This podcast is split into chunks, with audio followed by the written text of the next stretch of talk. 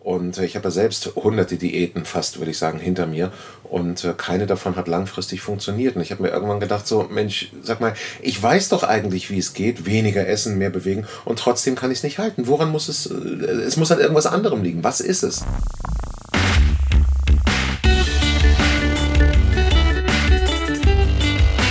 Die Heldenstunde. Euer Podcast für ein ausgewogenes Live-Management. Es sind diese besonderen Möglichkeiten, mit außergewöhnlichen Persönlichkeiten Gespräche führen zu dürfen, die das Podcasten so besonders machen. Mein heutiger Gast hat so eine außergewöhnliche, inspirierende Geschichte zu erzählen. Er ist Schauspieler, unter anderem bekannt aus Freischnauze, Schillerstraße, Let's Dance, Großstadtrevier, Tatort und vielen, vielen weiteren. Außerdem ist er Sänger, Komiker, Moderator, Musicaldarsteller und Synchronsprecher. Herzlich willkommen in der Heldenstunde, Tetje Mierendorf. Hallo, ich freue mich dabei zu sein. Ganz klasse, dass du dir Zeit nimmst. Ja, so eine Anmoderation, äh, die braucht ein bisschen Zeit. Du machst ziemlich viel. ja, wenn ich das so höre, denke ich auch so, mein Gott, äh, äh, das war ja doch vielleicht einiges. Und trotzdem habe ich immer noch wieder das Gefühl, dass ich denke so, ah, okay, ich müsste das nochmal machen, das nochmal machen. Ich bin, ich bin jetzt ein bisschen Bausparer. Also ich bin da kein typischer Künstler, glaube ich, sondern ein bisschen Bausparer, dass ich immer getrieben bin von der Existenzangst. Wobei ich mich wirklich nicht beschweren kann. Das ist eigentlich immer gut gelaufen.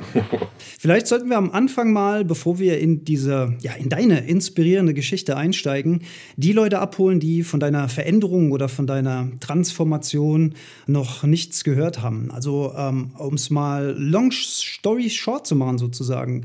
Du ähm, warst ja früher bekannt für sehr dicke Rollen, gerade im, im, im, Bereich Fernsehen. Mhm. Du hast zwischen 170 und 180 Kilo gewogen, wenn meine Recherchen da korrekt sind. Stimmt das? Ja, korrekt, ja. korrekt. Ich weiß es nicht ganz genau, also 174 war der höchste gemessene Wert bei mir, ja. Ja, wow. Und dann hast du, dann hat es irgendwann Klack in dir gemacht und dann hast du angefangen, dich zu transformieren, abzunehmen und du hast über 70 Kilo, wenn das richtig ist, abgenommen.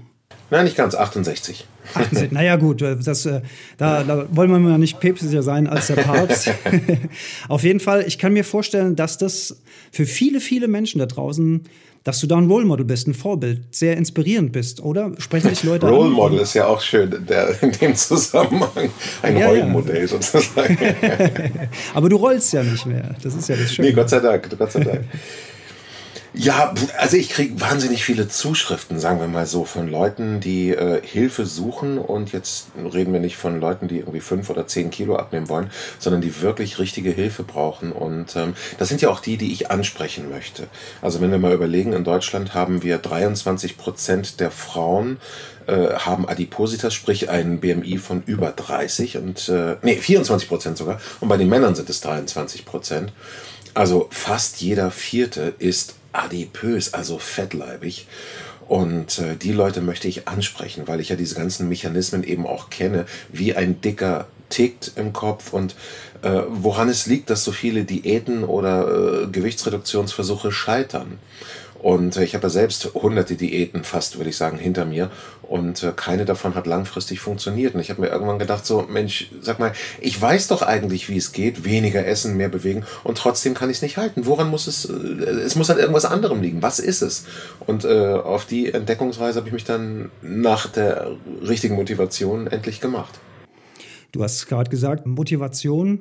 Du warst ja sehr, sehr lange dick und bist auch immer dicker geworden. Du sprichst auch sehr offen darüber, du hältst Vorträge, du berätst Leute. Du hattest ähm, ja so eine Art Schokoladensucht, kann man das so sagen? Du hast, äh ja, kann man absolut sagen. Ja. Hm.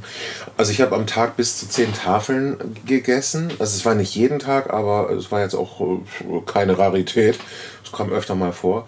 Und wenn man das mal bedenkt, das sind ja fast 6000 Kalorien an, an, nur an Schokolade. Dazu kommt dann irgendwie halt das ganze schlechte Essen. Ich habe dann auch nicht wirklich gesund und ausgewogen mich ernährt.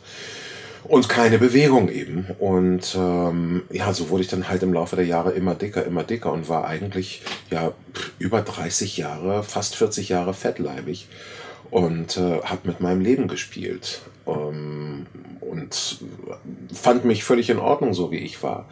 Muss man dazu sagen, Ich habe mich in der Rolle des Dicken wohlgefühlt und, und habe, äh, muss aber wirklich sagen, die Rolle des Dicken, weil ich da eigentlich nur dieses Klischee bedient habe, wie ein Dicker zu sein hat. Es war jetzt nicht so, dass ich äh, irgendwie aus freien Stücken sagen kann, das entspricht komplett meiner Mentalität und so bin ich, so gehöre ich, sondern ich habe wirklich da äh, diese Funktion des lustigen Dicken in der Gesellschaft angenommen. Und die Gesellschaft äh, hat das auch angenommen. Die hat sich drüber gefreut, die wusste, wie sie mich zu nehmen hat.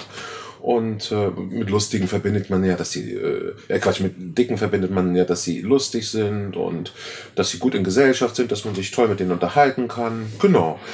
Und das habe ich bedient. Und ich dachte, so habe ich zu sein, das ist mein Platz. Und da habe ich mich eigentlich auch ganz wohl gefühlt. Aber es entsprach nicht meiner eigentlichen, meiner eigentlichen Persönlichkeit. Da bin ich aber erst jetzt später drauf gekommen. Jetzt ist es ja so, ähm, ich weiß jetzt nicht, bist du schon ähm, übergewichtig oder mollig, sagen wir mal, zur Welt gekommen? War, oder nee, ist das, das ist dann irgendwann? Okay. Also, und, und wie? wenn du sagst, ja, wenn du sagst, du hast, du hast eine Rolle eingenommen, das mhm. ist ja, das ist ja spannend. Also irgendwie, was war denn der Auslöser? Der Auslöser war der, also das habe ich dann rausgefunden, nachdem ich so, so Therapiesitzungen mit mir selbst auf einer Parkbank gemacht habe. Ähm, also es ist eine etwas längere Vorgeschichte, bis ich dann auf dieser Parkbank letztlich gelandet bin, wo ich mir dann endlich mal Gedanken über mein Leben gemacht habe. Können wir gleich noch drauf zurückkommen. Ähm, ich habe mit ungefähr zehn Jahren wahrscheinlich äh, die Idee gehabt, dass äh, die Vergleiche mit meinem Bruder, der irrsinnig sportlich ist und im Fußball wahnsinnig erfolgreich war, äh, jetzt kein Profifußballer, aber ein wirklich guter Torwart war, äh, dass diese Vergleiche aufhören, wenn ich ähm, dick werde. Ich wurde immer Klein Thomas genannt und Fußball war in unserer Familie alles. Und ich habe es gehasst, Klein Thomas zu sein. Äh, Thomas ich, war dein, oder ist dein Bruder? Thomas ist mein Bruder, der ist eben vier Jahre älter und ich wurde ständig mit ihm verglichen. Ich fand es fürchterlich. Und dann mit ah. zehn Jahren habe ich dann gedacht, so wenn ich dick bin, erwartet man von mir keine sportliche Leistung mehr. Und diese Vergleiche hören auf und der Plan ist aufgegangen. Ich habe dann halt noch mehr Schokolade gegessen, die ja auch gute Gefühle macht. Und ähm, tatsächlich war es dann so, dass ich äh, nicht mehr Fußball gespielt habe, weil ich einfach zu schlecht war. Und, ähm, und dann die Rolle des Dicken eingenommen habe und das zelebriert habe. Bis hin zum Beruf, ja. Ich habe dann angefangen, Musical zu spielen und hat dann den, den großen Dicken weiterhin gegeben auf der Bühne mit, mit äh, lustigen, äh, mit lustigem Talent, haha, mit komödiantischem Talent und singen konnte ich auch. Und das habe ich dann weiter fortgeführt, ne, in Musicals, im Fernsehen. Das heißt, am Anfang war es eigentlich, sagen wir mal, ja, eigentlich eine Flucht. Ne? Du bist, du bist dieser Richtig. Vergleichssituation ausgewichen und dann hast du angefangen, diesen Weg einzuschlagen und dem bist du dann weiter gefolgt und hast zugenommen, hast zugenommen, hast zugenommen. Hast dir quasi so eine, ja, wie so eine Art Wohlfühl mhm. Schicht zugelegt, sozusagen. Ganz genau. Ne? Ganz genau, richtig, so ein Schutzpanzer. Und dazu kam ja, ich habe ja irrsinnig viel Schokolade gefressen, die ja im Kopf bewirkt, dass Dopamin ausgeschüttet wird, das Glückshormon, wir kennen es alle. Und ähm, solange der Pegel an Schokolade stimmte, war ich ein glücklicher Mensch. Ich kann nicht sagen, dass es mir schlecht ging, aber ich war halt quasi die ganze Zeit ja wie im Rausch, wie unter Drogen. Dopamin ist ja äh, ein Hormon, das ausgeschüttet wird und äh, die Schokolade wirkt ja in den gleichen Regionen im Gehirn wie Kokain auch, wie jede andere Droge auch.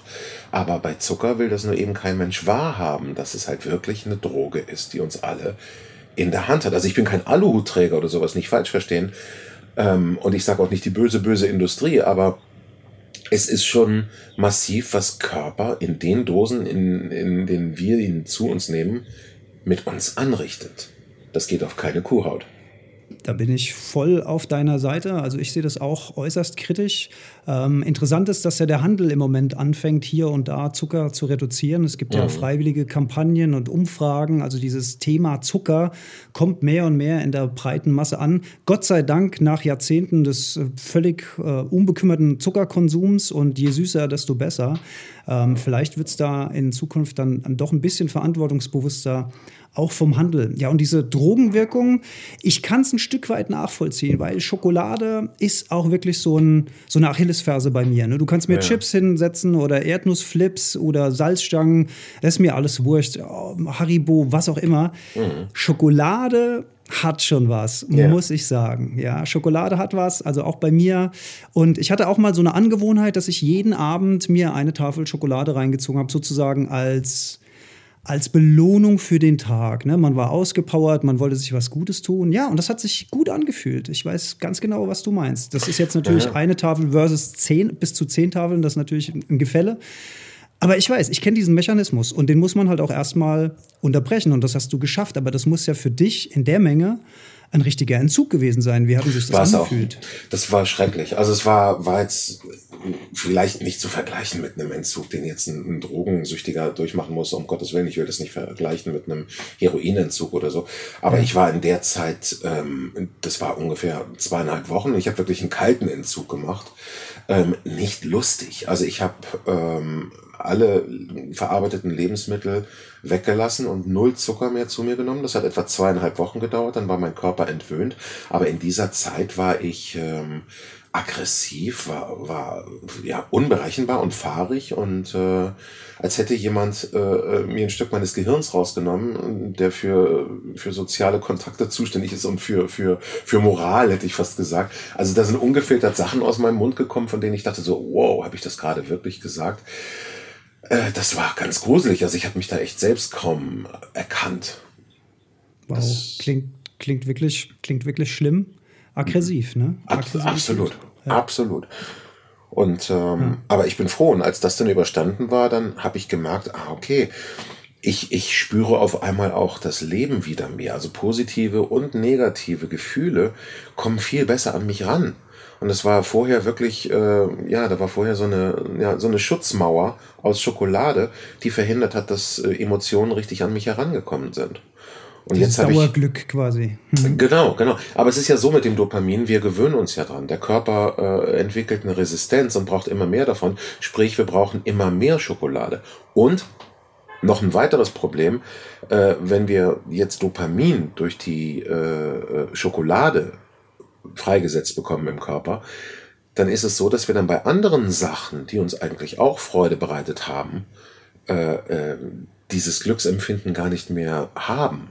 Also, oder mit anderen Worten, wir brauchen immer mehr Schokolade und wenn wir sie nicht kriegen, sind wir einfach auch nicht mehr glücklich, egal was wir machen. Selbst wenn wir irgendwie Radfahren, was uns früher Freude gebracht hat oder, oder auch soziale Kontakte. Also es ist ein ganz, ein ganz gemeiner Mechanismus, der da passiert ganz übler Teufelskreis. Das Gehirn wird geradezu darauf konditioniert und schaltet alles andere ab.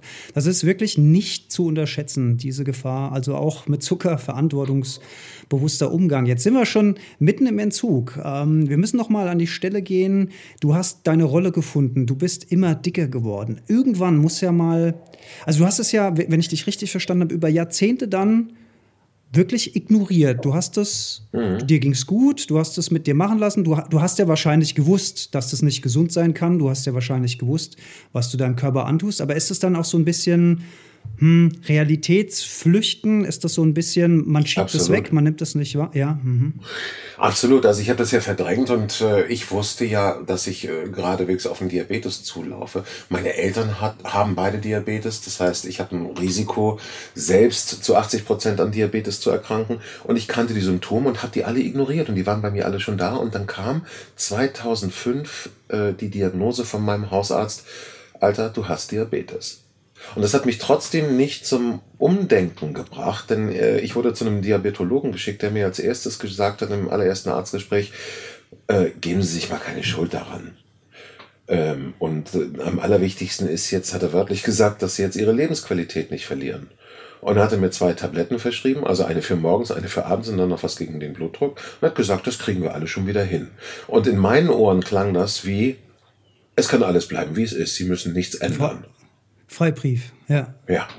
Freibrief durch, durch Medikamente. Absolut, absolut. Und dann habe ich einfach so weitergemacht und äh, sieben weitere Jahre nichts geändert. Und dann, Darf ich da nochmal einhaken? Ja. Weil, weil dieser, dieser ähm, Diabetologe, also mhm. ihr habt überhaupt nicht über Ernährung gesprochen, ähm, der hat sich das angehört, er verschreibt dir Tabletten und dann entlässt er sich sozusagen wieder in die Freiheit. Kann ich mir das so vorstellen? Im Prinzip schon, ja. Also er hat mir zwar angeboten, äh, dass ich so einen, so einen Kurs machen sollte und ich sollte dann auch regelmäßig zu Untersuchungen kommen und so weiter und so fort. Die Untersuchung habe ich auch wahrgenommen, aber ähm, zu den Ernährungskursen habe ich gesagt, so, Entschuldigung, ich weiß ja alles über Ernährung, ich weiß ja, wie man abnimmt, ich weiß, was man essen darf, was man nicht essen darf, was den Blutzucker hoch macht und so weiter und so fort. Ähm, das brauche ich nicht. Ich brauche da nicht zu sitzen, damit mir jemand erzählt, dass Cola schädlicher ist als Wasser. Das ist Quatsch. Ähm, ich habe gesagt, das ist vergeudete Zeit und vergeudetes Geld. Das ist, ist Schwachsinn.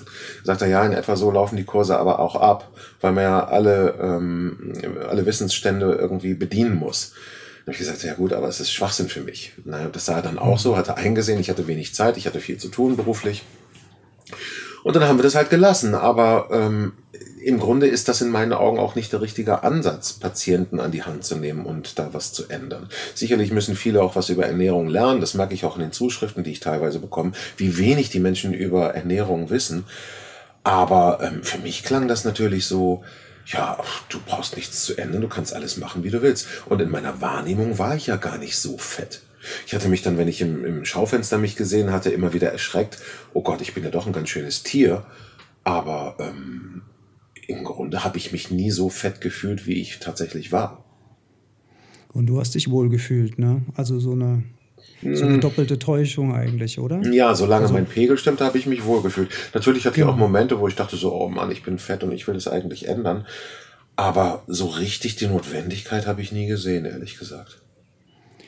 Und dann hast du gesagt, du, hast, du bist dann noch sieben Jahre so weiter gegangen? Sieben, sieben Jahre und dann wurde meine Tochter geboren und da war schon die, der erste Gedanke so, oh Mensch, jetzt, jetzt ist da wirklich ein, ein Lebewesen, das von dir abhängig ist, zumindest in finanzieller Hinsicht und du hast Verantwortung für jemanden. Im selben Jahr ist dann mein Kollege Dirk Bach gestorben von Freischnauze, wir erinnern uns alle, wir haben halt viel zusammengearbeitet da und da war plötzlich auf einmal sowas wie so eine ja, ich konnte mich plötzlich mit jemandem vergleichen irgendwie, weil, weil das nicht nur eine Zahl in der Statistik war, jemand, der an seinem Übergewicht gestorben ist, sondern tatsächlich echt jemand aus meinem Umfeld.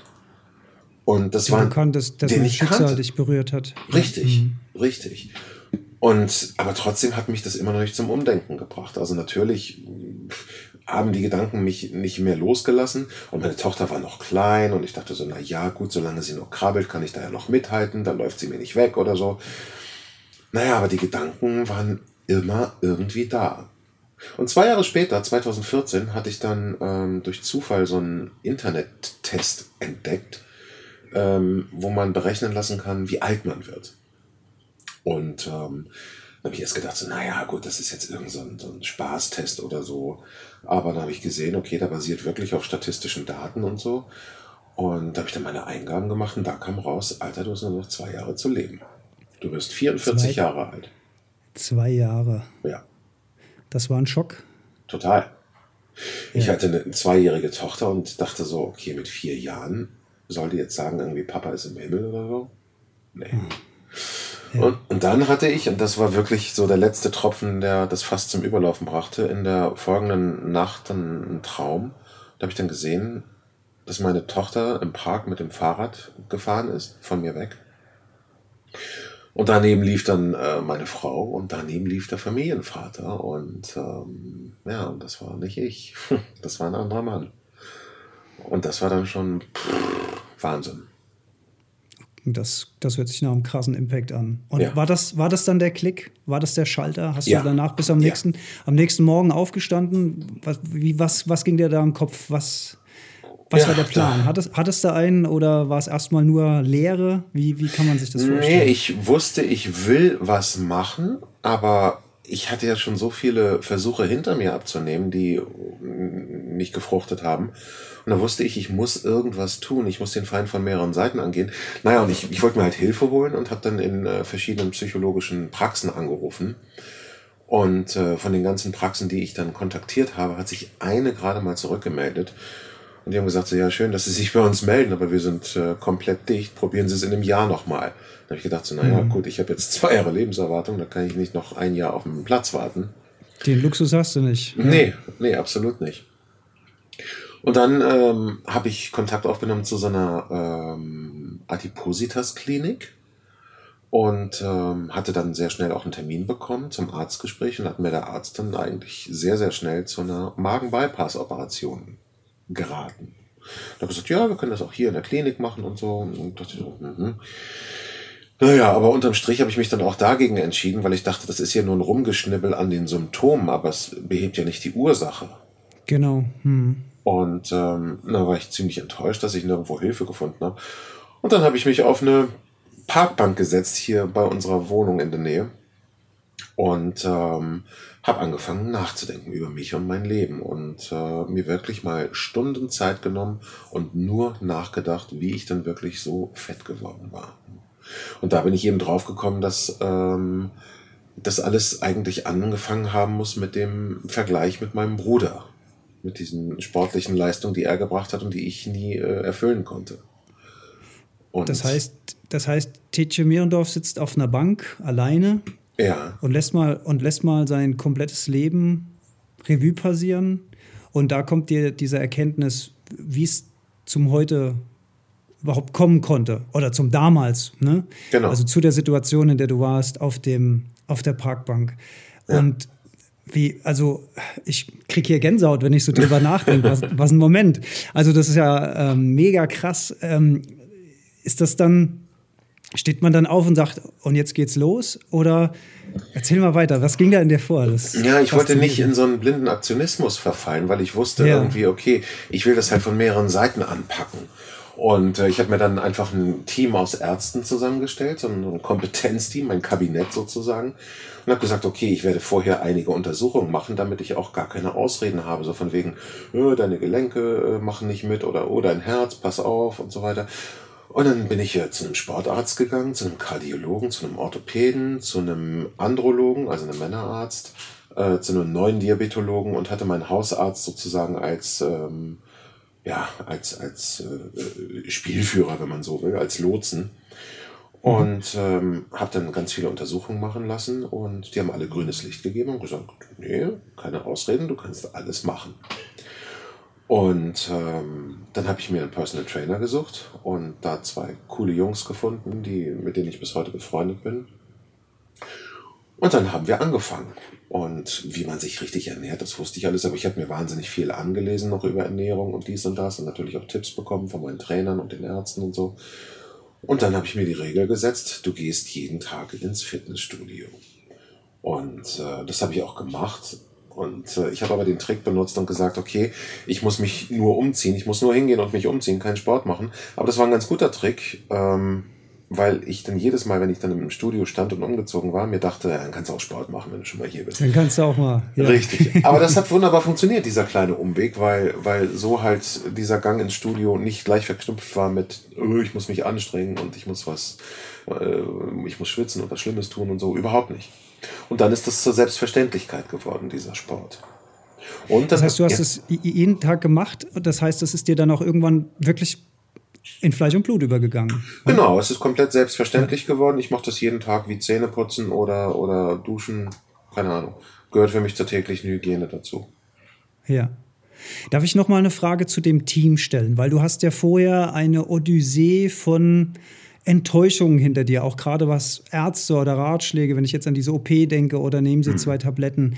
Ähm, waren das dann äh, Spezialisten, die dann von deinem Hausarzt vermittelt wurden? Also ich kann mir ja vorstellen, dass, dass viele Leute jetzt denken, prima, ich stelle mir auch so ein Team zusammen. Aber wie findet man die Spezialisten? Wie kann man unterscheiden, äh, wer will mir hier nur irgendwas aufschwätzen und will mich möglichst wieder loswerden? Und wer will mir wirklich helfen? Wem liegt wirklich an mir? Wie, wie geht man da strategisch vor? Also mein Trainer hat da zum Glück ein sehr gutes Netzwerk an Leuten. Also ein, äh, dieser Androloge zum Beispiel, der Männerarzt, der war selbst ein, ein äh, ähm, ein, ein Trainierender bei ihm, der hatte ihn als Personal Trainer selbst gebucht. Und äh, einen Diabetologen, den habe ich ganz stumpf aus dem Telefonbuch rausgesucht. Und äh, die anderen Ärzte, den, den, äh, Kardiologen habe ich mal im Krankenhaus irgendwann kennengelernt, äh, als, als ich mit meinem Vater mal da war wegen einer anderen Geschichte. Also ich habe mir wirklich so ein paar Leute einfach blind rausgesucht. Und wir haben ja zum Glück in Deutschland die Situation, dass äh, hier so Arztbesuche eigentlich von den Kassen wunderbar übernommen werden, zumindest bei der gesetzlichen Krankenversicherung, und man sich nicht so große Gedanken machen muss wie in anderen Ländern.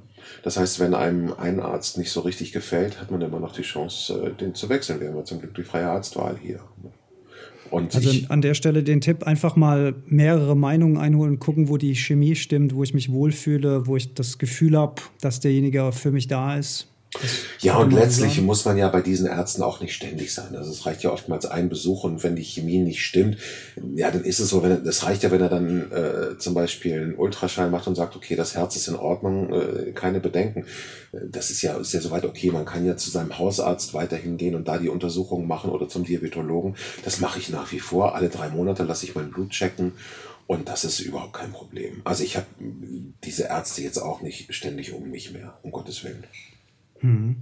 Aber dieses Programm, also dass du sagst, jeden Tag Sport, jeden Tag Bewegung, das machst du immer noch? Das mache ich immer noch und das finde ich auch wichtig, weil ich ähm, zum Beispiel, also durch diesen Sport, ich brauche ihn einfach für mein Wohlbefinden und ich merke einfach, äh, wenn ich keinen Sport mache, fange ich auch wieder an, so nicht so gute Sachen zu essen. Äh, und ich weiß auch bei allem, was ich esse, wie viel das umgerechnet ist in zum Beispiel Cardio-Einheiten oder wie lange muss ich dafür auf dem Ergometer sitzen oder auf dem Crosstrainer stehen oder wie viel Handeln muss ich dafür stemmen. Also das setzt sich alles in so ein Verhältnis und das tut der ganzen Sache sehr gut. Ich habe auch angefangen, Kalorien aufzuschreiben, die mit so einer App zu tracken. Und mhm. äh, das funktioniert sehr gut, weil ich bis dahin eigentlich nie ein Gespür dafür hatte, was eigentlich alles in meinen Körper reinkommt. Weder gewichtsmäßig noch an Kalorien. Ich glaube, das ist ein ganz wichtiger Schlüssel, dafür ein Gespür zu bekommen. Das ist ja auch bei Zuckermengen so, wenn man sich mal ähm, industriell hergestellte Lebensmittel anschaut und einfach mal auf die Zuckermenge schaut, ja. dann mal guckt, sich mal bewusst macht, dass etwa 4 Gramm Zucker entspricht einem Würfelzucker ja. und dann mal die Zuckermenge, die in dem jeweiligen Produkt steckt, sich mal in Würfelzucker vorstellen. Ja. Da finde ich, kriegt man ein ganz tolles Gefühl dafür, ach du Scheiße, wie viel Zucker ist da drin. Richtig. Thema, richtig. Thema Softgetränke auch. Und bei Kalorien ja genauso. Ähm, das weiß ich noch früher. Ich habe früher gern mal Fertigpizza oder sowas, wie man das halt so macht. Mal schnell mhm. eben in den Ofen, gemütlich, ja, ein Bierchen dazu. Bis ich mal realisiert habe, ich glaube, das sind so zwischen 700 und 800 Kalorien. Ja, ja, ja. Die haben und, ja, genau. Und dann, genau. Und dann habe ich äh, angefangen, äh, mal Kalorien zu checken beim Laufen, also beim ganz normalen Joggen im Wald und so da musst du verdammt lang ja. unterwegs sein, um so eine mickrige Pizza wieder zu nullen. Unglaublich. Richtig. richtig. Ja. Das ist, das ist echt eine Erkenntnis. Stark. Dafür erstmal ein Gespür zu kriegen wieder. Ne? Und das, also viele Leute sagen so, ja, ich habe keine Lust, Kalorien aufzuschreiben, aber ja. Und ich sage auch, es ist Arbeit. Es ist auch nicht damit getan, einige Wochen jetzt eine Diät durchzuhalten, sondern es ist eine lebenslange Aufgabe. Äh, es hört nie auf. Und, und das ist auch gut so. Und darum setze ich mir auch immer neue Ziele. Selbst wenn ich irgendwie jetzt, äh, oder selbst als ich mein Ziel dann erreicht hatte, mal wieder zweistelliges Gewicht zu haben, habe ich mir neue Ziele gesetzt, wie ein, wie ein Bauchumfang oder ein Bizepsumfang oder ein Körperfettanteil. Und ich habe jetzt auch entsprechend wieder zugenommen, weil ich Muskeln aufgebaut habe. Ich habe dann nach Erreichen meines Wunschgewichts das Training umgestellt und dann gemerkt, dass eigentlich gar nicht mehr das Gewicht letztendlich ähm, das ausschlaggebende Parameter ist, sondern vielmehr der Körperfettanteil. Und ich habe jetzt ein mhm. Gewicht wieder von 108. Ich war ja zwischendurch bei 97, mein Tiefststand, und bin jetzt wieder bei 108. Was aber äh, völlig in Ordnung ist, weil ich eben entsprechend Muskelmasse aufgebaut habe, die, die ja bekanntermaßen mehr wiegt als das Fett. Und, und du, du bist ja auch nicht ganz klein, glaube ich, ne? Ja, 1,97, genau. Ja, ja, das ist ja schon amtlich, ja. ja. Aber laut BMI-Tabelle hätte ich immer noch Übergewicht, ne? was aber in dem, bei dem Körperfettanteil also Schwachsinn ist. Der BMI kommt ja auch immer, immer mehr ins Gerede. Ne? Ja, das, ja, ja. Also am Anfang ist das sicherlich eine gute Orientierung, um zu sehen, okay, wie man Übergewicht hat. Und die meisten Leute, die jetzt ein BMI von 30 haben, werden kaum so viel Muskelmasse haben. Und die, die sich damit auskennen, mit BMI und Körperfettanteil, Fettanteil und so weiter, die werden das schon zu nehmen wissen. Also als Größe will ich den BMI jetzt zur Orientierung gar nicht ganz verteufeln. Das nicht. So für den Einstieg, ja. ja. Wenn jetzt jemand inspiriert ist, wenn er sagt, ich hätte das auch gern. Also es gibt ja, es gibt ja viele Menschen, die darunter leiden, die massiv auch psychisch, seelisch leiden darunter. Ne? Man hört immer wieder Geschichten, dass man angefeindet wird, dass man sozial isoliert wird. Wenn man diesen ersten Schritt gemacht hat, wie am Ball bleiben? Was hättest du da aus deiner Sicht für Tipps? Also erstens weiterhin die Verantwortung behalten, sich klar werden darüber, für wen man das Ganze macht, für sich selbst natürlich, aber auch eben für die Familie, fürs Unternehmen, in dem man vielleicht arbeitet, ähm, dass man sich selbst wohlfühlt für seine Gesundheit. Und es ist ja nicht nur so, dass, dass man jetzt irgendwie am Ende seines Lebens die Jahre angerechnet bekommt, die man jetzt durch die bessere Lebensweise äh, angehäuft hat, sondern man kriegt es ja sofort im Alltag zurück. Und wenn man sich das alles klar macht, was man gewonnen hat, dann ist das schon mal äh, ganz viel geschafft. Also ich, ich komme nicht mehr aus der Puste irgendwie groß. Ich, ich habe eine tolle Fitness. Ich, ich bin überhaupt nicht mehr krank. Früher war ich mindestens zweimal im Jahr erkältet. Jetzt war ich in den letzten vier Jahren zweimal anderthalb Tage krank. Und das war nix. Also pff, wow. während hier irgendwie über Wochen alle in meinem Umfeld flach lagen, habe ich hier die Fahne hochgehalten und alle, ja, na gut, versorgt ist übertrieben, aber äh, war als einziger gesund die ganze Zeit. Ich habe so ein tolles Immunsystem bekommen ähm, alles fällt mir leichter. Ich schlafe weniger, weil mein Körper sich viel besser erholt nachts, weil ich besser schlafen kann. Und mhm. wenn man sich dessen bewusst ist, was das alles für Vorteile mit sich bringt. Klar, es ist Arbeit. Ich, ich stehe oftmals, wenn ich nicht anders kann, morgens um halb sechs, sechs auf, um zum Sport zu gehen. Aber ist so. Es macht mir Spaß. Ich stelle es auch gar nicht in Frage. Und ich höre auch zum Thema Schweinehund immer wieder so, ja, der ist so stark und ich komme nicht gegen an. Natürlich habe auch ich einen Schweinehund, aber ich sage mir immer, ich kann es mir schwer machen und höre ihm zu, oder ich mache es mir halt leichter und höre ihm nicht zu, denn machen muss ich es ja sowieso. Ich stelle überhaupt nicht in Frage, dass ich mich bewegen muss, dass ich meine Kalorien verbrennen muss, dass ich ins Schwitzen kommen muss. Ähm, und ich be integriere Bewegung in meinen Alltag. Ich benutze überhaupt keine Aufzüge, keine Rolltreppen mehr oder sonst irgendwas. Ich gehe zu Fuß, wo es nur geht. Einkäufe schleppe ich nach oben. Nachbarn fragen mich am, oder haben mich am Anfang ständig gefragt, ist der Aufzug kaputt? Und so, nein. Warum schleppen Sie es dann hoch? Naja, gucken Sie mich an, weil ich jetzt schlank bin. Ja, das sind diese, diese Kleinigkeiten, die so viele Menschen aber auch nicht auf dem Schirm haben. Ne? Die bezahlen Eintritt für einen Fitnessclub, aber fahren dann immer die Rolltreppe. Das kann man sich alles mit kleinen, ja. kleinen Schritt, diese, dieser kleine Tropfen, der den Stein hüllt, dieses gute alte Sprichwort, das trifft ja. hier aber auch voll zu. Das sage ich auch immer, dass, dass man diese Bewegung in den Alltag einbauen soll. Das tut doch nicht weh. Aber ja. irgendwie haben wir es verlernt. Irgendwie ist das ein Gefühl von Luxus, äh, dass man sich nicht bewegen muss. Aber es ist der falsche Luxus. Das, das ist absolut der falsche Luxus. Es ist Luxus, dass wir uns bewegen dürfen und es ist ein Geschenk, das wir pflegen müssen. Und ich werde immer schief angeguckt oder zumindest äh, erstaunt angeguckt, wenn ich sage, ich bin zu Fuß hier. Also ich bin in Hamburg halt meistens unterwegs und ganz oft eben zu Fuß oder mindestens mit dem Rad. Und da werde ich immer nur komisch angeguckt, irgendwie so, hey, wieso bist du zu Fuß hier? Streikt die Bahn oder so? Nein, ich gehe einfach. Wenn die Zeit da ist, gehe ich. Ich brauche ungefähr eineinhalb Mal so viel Zeit, äh, aber dafür habe ich schon Bewegung gehabt. Ne? Und die Leute sagen dann auch so, ja, aber verfällst du nicht von einer Sucht in die nächste? Dann denke ich so, nein, dieser Körper ist gebaut für Bewegung. Ähm, der Körper muss atmen, der Körper muss sich bewegen. Bin ich jetzt süchtig nach Atmen, nur weil ich es die ganze Zeit tue? Ja, okay, dann bin ich auch süchtig nach Bewegung, meinetwegen. Aber dass es so es ist doch eigentlich obszön, dass die Normalität ist, sich nicht zu bewegen. Und wenn sich einer anderthalb Stunden am Tag bewegt, was ja nicht mal viel ist, wenn man sich die Konstruktion des Körpers ansieht, oder die eigentliche Bestimmung des Körpers, dann, dann muss man sich doch fragen, was ist passiert unterwegs in der Evolution mit uns? Und viele Leute sagen auch zu mir, ja, sie haben kein Geld irgendwie fürs Fitnessstudio. Dann denke ich so, Mensch, Leute, es gibt für 20 Euro im Monat schon ein Fitnessstudio. Wie viel müsst ihr an Rezeptgebühren jeden Monat aufwenden für die Medikamente, die ihr alle nicht bräuchtet, wenn ihr euch richtig bewegen würdet? wenn ihr kein Geld fürs Fitnessstudio habt, geht irgendwo in den Supermarkt. Da gibt es in jedem Frühjahr so kleine Fitnessgeräte. Ihr müsst auch nicht jeden Tag eineinhalb Stunden Sport machen. Setzt euch vor den Fernseher. Wir sind als Deutsche 233 Minuten im Schnitt am Tag vorm Fernseher. Es kann doch nicht angehen, dass es nicht möglich ist, da 30 Minuten mal abzuzwacken und meinetwegen auch bei laufendem Fernseher sich ein bisschen zu bewegen. Die Leute sagen, sie haben kein Geld. Sie können bei YouTube sich Videos angucken, Tutorials, wie man sich bewegt und so weiter und so fort. Es ist alles umsonst möglich. Man kann mit eigenem Körpergewicht sich bewegen. Man muss nicht ins Fitnessstudio gehen, aber es ist natürlich eine gute Sache. Und ich bin der Überzeugung, das, was wir jetzt nicht minimal in die Gesundheit und Ernährung investieren, müssen wir später um ein Vielfaches teurer bezahlen, um wieder gesund zu werden, beziehungsweise unsere Krankheiten zu pflegen. Und ich glaube auch nicht, dass die Krankenkassen spendabler werden in den nächsten Jahren.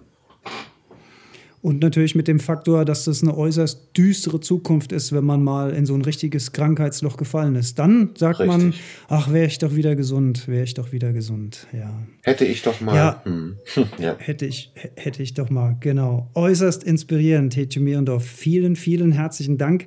Wer noch so ein bisschen tiefer einsteigen will in das Thema, wer ein bisschen mehr von dir hören und lesen will, ich glaube, du arbeitest aktuell gerade an einem autobiografischen Ratgeber zu richtig, dem Thema. Richtig. Bin ich das, da richtig informiert? Absolut. Das Buch wird erscheinen am 27. August, kann man schon bei Amazon vorbestellen und äh, wird heißen Halbfettzeit. Halbfettzeit. Genau. Sehr schön. und ähm, kann ich jedem nur ans Herz legen, natürlich. Prima. Tetje Mehrendorf, herzlichen Dank, dass du die Zeit genommen hast für dieses inspirierende Thema. Und ich hoffe, wir haben da draußen ja einige Leute auf die Spur gebracht, angezündet, motiviert, ähm, den Schalter umzulegen, sich die richtigen Leute zu suchen, sich die richtigen Motivationsgeber zu suchen, diese Eigenverantwortung für den eigenen Körper, für die eigene Gesundheit zu übernehmen und für eine richtig gute, gesunde, glückliche Zukunft selbst zu arbeiten. Das war mein Wunsch. Und irgendwann hast du mal gesagt, ich weiß es nicht mehr, in irgendeinem anderen Interview, das fand ich auch so schön, wo du gesagt hast, ähm, immer wenn du jemanden siehst, der zu dick ist, ähm, der leidet, du würdest dem am liebsten irgendwie an den Schultern packen und äh, sagen, komm Junge, wir machen das zusammen. Ne? ja. ja. ja. Hm, absolut. Also ich bin da unterwegs irgendwie mit dieser Mission, weil ich merke auch, ich, es hat sich einfach so wahnsinnig gelohnt. Es, es, man kriegt es so um ein Vielfaches zurück und ich ärgere mich, dass ich nicht schon 20 Jahre eher angefangen habe. Aber ich habe mich noch nie in meinem ganzen Leben, das ist kein Spruch, so gut, fit und wohl gefühlt wie jetzt. Und äh, man kann mich auch äh, äh, hören als, als Speaker, also sprich, ich bin ja buchbar sozusagen, um diesen Vortrag zu halten. Und äh, bisher habe ich nur gute Reaktionen bekommen. Also es klingt jetzt so wie eine Werbeveranstaltung. Aber ich bin wirklich unterwegs mit dieser Mission und ähm, arbeite darauf hin, ganz viele Vorträge halten zu können. Und ähm, es ist eine wahnsinnig dankbare Aufgabe und ich kriege so viele so viele tolle Reaktionen von Menschen, die sich inspiriert fühlen. Jetzt gerade letzte Woche hat mich einer angesprochen, der seit drei Jahren jetzt das erste Mal wieder regelmäßig zum Sport geht. Und das sind für mich echt super tolle, schöne Momente.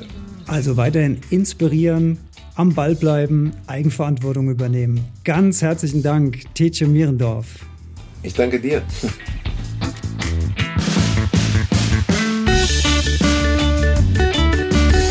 Ja, herzlichen Dank fürs Zuhören.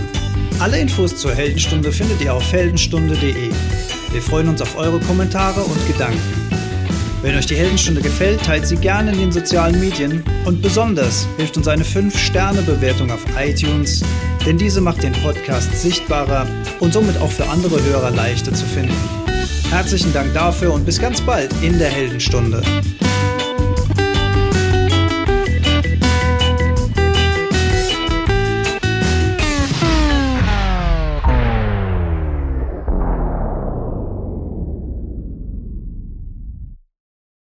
Ach, ich finde das so super, weil das ist so. Man kann, man kann immer viel erzählen, aber wenn man dann sieht, dass das jemand geschafft hat, weißt du, ja. dass, dass auch diese, diese, ähm, diese krasse Transformation, die du gemacht hast und, und das verbindet mit dieser Eigenverantwortung. Ich weiß genau, was du meinst. Wenn, wenn, wenn dann jemand kommt und sagt, ey, du hast was bei mir ausgelöst oder ich, bei mir ist es im Kleinen ja auch so. Ich habe ja ein paar Hörer oder wir haben mittlerweile, Jolli und ich, wir haben mittlerweile ein paar Hörerinnen und Hörer und wir kriegen auch immer mal Feedback, ja. Toll. Mit den kalten Duschen, die Leute probieren es aus. Ja. Ähm, die Leute äh, kriegen ein Gespür für Fleisch. Ja. Ich plädiere auch immer, äh, Fleisch, äh, Fleisch äh, zu reduzieren. Ja. Ähm, wir selbst ernähren uns ja hier vegan. Das ist mit Sicherheit nicht äh, jedermanns Sache, kann ich mir vorstellen. Ja. Aber dieses Gespür zu kriegen. Und ich habe ganz oft, ich habe ja, äh, Gesundheit ist ja der, der, Schwerpunkt von der Heldenstunde und ich hatte schon ganz oft, und ich weiß nicht, ob dir das auch schon mal so gegangen ist, wenn man anfängt, sich mit diesen Dingen zu beschäftigen, das ist wie so aus der Matrix rauszufallen. Ja, absolut, absolut. Kennst, kennst, du, den, kennst, du, kennst du den Film? Ne? Ja, ja, klar. Wir sind, wir sind in so einer Scheinwelt, in so einer Marketingwelt. Wir, wir, wir glauben, wir sind irgendwie in einer, in einer schönen, gesunden, tollen Welt. Und hinten dran ist die Industrie, die die Fäden zieht. Das ist und, so lustig, weil genau diese, dieses Matrix-Beispiel habe ich am Anfang meines Buches. ach was, ja. ach was. Ja. Ach, das ist ja krass. Okay. Dürfen wir das, äh, darf ich das noch mit reinnehmen hinten, so als, als Abspann? Weil das ist natürlich cool, dann auch nochmal auf. Ja, sehr, sehr gern, natürlich. Ja, ja, stark. Ja, stark, dass du das, weil genauso geht es mir auch. Und ähm, äh, fand, ich weiß nicht, hast du es eilig? Musst du weg? Ja, ich muss meine Tochter gleich ins Bett bringen. ja, ja, okay, dann, dann ein, ein, ein letzter Satz dazu, weil wir uns halt auch viel mit, mit, mit Tieren, äh, industrieller Fleischverarbeitung und sowas und ich habe gesagt, Jolli, wir wollen doch einen Podcast machen, der glücklich macht. Und so, als wir dann richtig krass angefangen haben zu recherchieren und, und man schiebt das dann mal nicht mehr von sich weg und man lässt es mal an sich dran, ja. war ich echt für zwei, drei Monate richtig unglücklich, ja, weil ich das ich, ja. nicht fassen konnte. Ja. Mittlerweile geht's wieder. Aber ja, man muss halt mal in dieses kalte Wasser springen. Und mhm. cool, dass du das gemacht hast. Vielen lieben Dank für die Zeit. Ja, sehr gern. Danke dir.